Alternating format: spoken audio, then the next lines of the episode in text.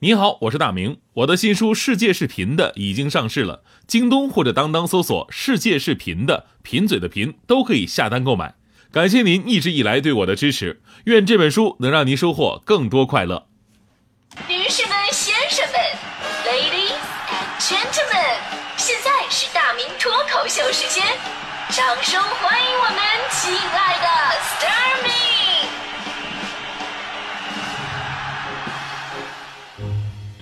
好，欢迎各位来到今天的大明脱口秀，我是大明。呃，关于孩子们的这个贫富观啊，这个以前有个段子说的是关于幼儿园的一件事儿啊，就是说现在这家长呢都希望孩子从小都得到最好的教育，都想把自己的孩子送到最好的幼儿园去。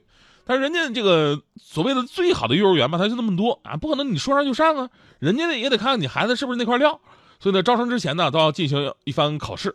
啊，决定好的我们要，那不好的一般的我们就送到别的地方吧，对吧？如果特别好的话，那我再送点送到那个高高级一点的班级。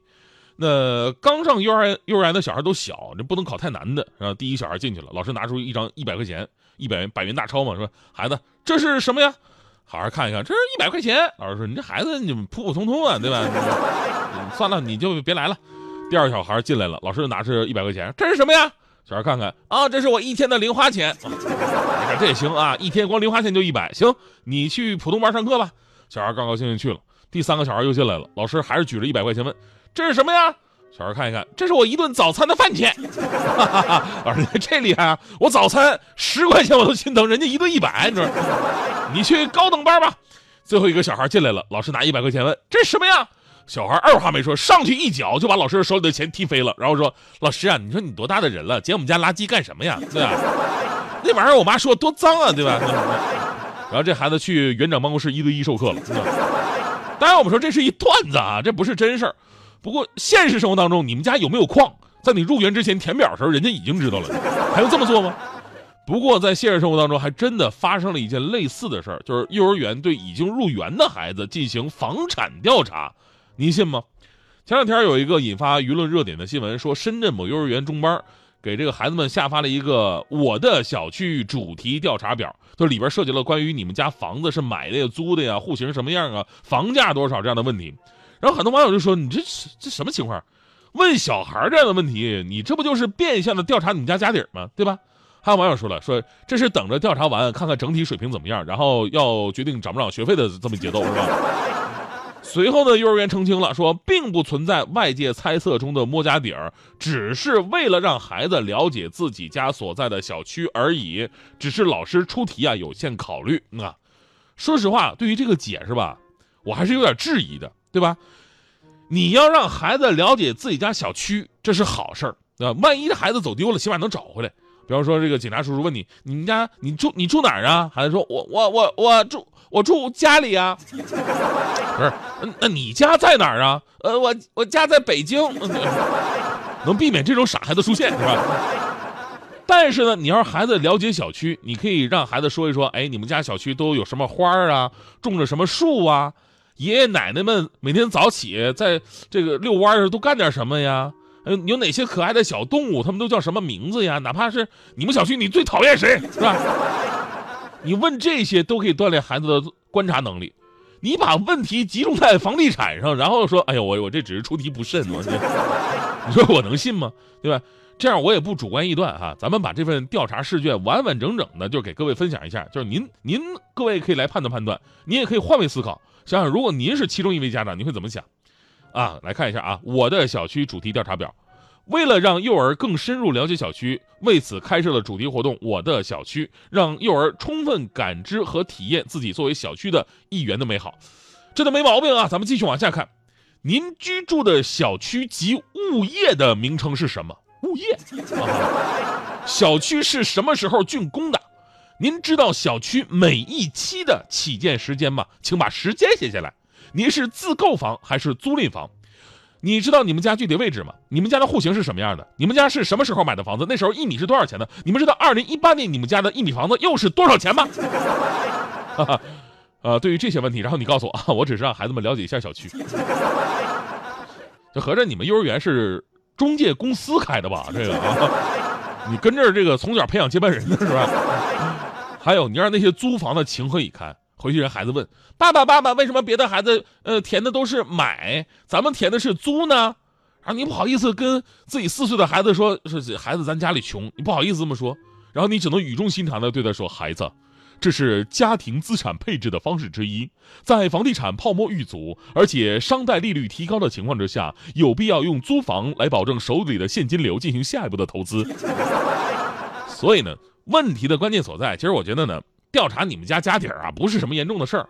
这年头你们家家底儿有多少，这也不是什么秘密了，对吧？呃，关键是什么呢？关键是这样的调查，从某种程度上会激发孩子们天真而又倔强的攀比心理。无形当中给家长增添极大的压力。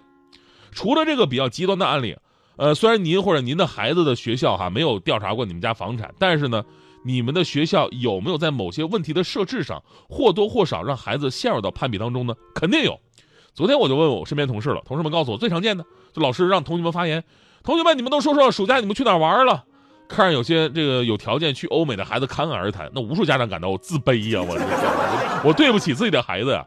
还有更直接的，北京一朋友说了这么一件事儿，呃，说同事家孩子刚上小学啊，哪个小学咱们就不说是哪儿了啊，反正呢，开学老师要求家长录一段视频，让孩子来介绍一下自己的家庭成员，然后呢发到家长群里边。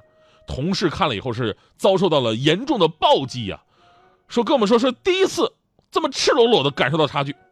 他们班首先超过一半的孩子是用英语来介绍的。并且呢，在介绍家庭成员的时候，有的包括了家里的厨师，有的包括了两个以上的阿姨，还有的包括了菲佣跟管家。其中有一个孩子在家里边一边骑着电动平衡车，一边介绍家庭成员，包括自己的专属司机。同事自认为自己的这个，呃，在经济这一块培养孩子真的挺下血本的。然后呢，看到这个群之后啊。连连说：“终于明白什么叫输在起跑线上了，对吧？我们还在起跑线争取往前挪一步呢，人家都快到终点了，起步就快到终点了。”后来同事还给他转了一个孩子介绍的，呃，孩子自我介绍的一个视频啊，里边有个孩子穿了一身的 GUCCI 的童装，用纯正的英语介绍自己家里马场的马啊。孩子认为马也是他们家的家庭成员，就是这位朋友看了看自己一身的优衣库，默默的关上视频，继续搬砖去了。所以呢。呃，老师们可能在设置问题的时候，并没有啊想故意让孩子们去攀比，对吧？但是这种必然会形成的攀比，却给家长带来了很多的压力，这是可想而知的。包括在上海，上海以前有过这么一个事儿，就也是这两年，某民办学校在学生面谈的过程当中，要求家长做问卷调查，不仅考察家长们的学识，还要求填写爷爷奶奶的学历、工作单位等信息，就一查查三代。现在想想，还是我们上学那会儿吧。填家庭状况是非常简单的，很简单，四个字三代贫农嘛，是吧？我们说这个年纪的孩子啊，正是三观开始形成的时候，如何让他们正确的认识到贫与富、好与恶，认识到世界上没有不劳而获的财富，只有勤劳致富的双手，认识到无论你如今的环境如何，你的父母都已经为你付出了他们的全部，你要感恩与报答，而不是让孩子们看到冰冷的差距，然后在他们的幼小的心里形成一个自我的消化。所以呢，真心的希望作为学校啊，这样的引导攀比的事情能少一点，给孩子们一个平等的世界，也给家长们少一点负担。当然，这个家长的言传身教啊，也必不可少。毕竟孩子有攀比的心理很正常，主要看你怎么引导。就我当年上小学的时候吧，已经很多孩子家长是开着小汽车来接了。我爸呢，要么是不接我，要么就骑着他那个破大二八车子。然后有一天，这放学回家，我就跟我爸抱怨，我说：“爸呀，你看看人家啊，你看人家小朋友，人家爸爸都是开小汽车来接的，为什么我是自行车呢？”这孩子不懂事儿吧？是说这样话真的会刺激到父母。但我的爸爸当时非常坦诚，也很讲道理的跟我把这事说明白了。他说：“不要去跟同学攀比，那样不好。”爸爸确实买不起小汽车，但是爸爸一直在很努力的工作。孩子，你要记住，人境遇不同，不能强求，但只要你努力了，也就问心无愧，尽力才是最重要的。你说呢？当时我真的别看我年纪小，但我一下子豁然开朗。我说：“爸爸，你说的真对。”然后我就从那个书包里把我那个刚发的考试卷子拿出来了。那是爸爸，爸爸，你看一下这卷，我也尽力了，能不能帮我签个名儿？我跟你说，那天晚上我爸打我，打的也老尽力了。我很不快乐，很需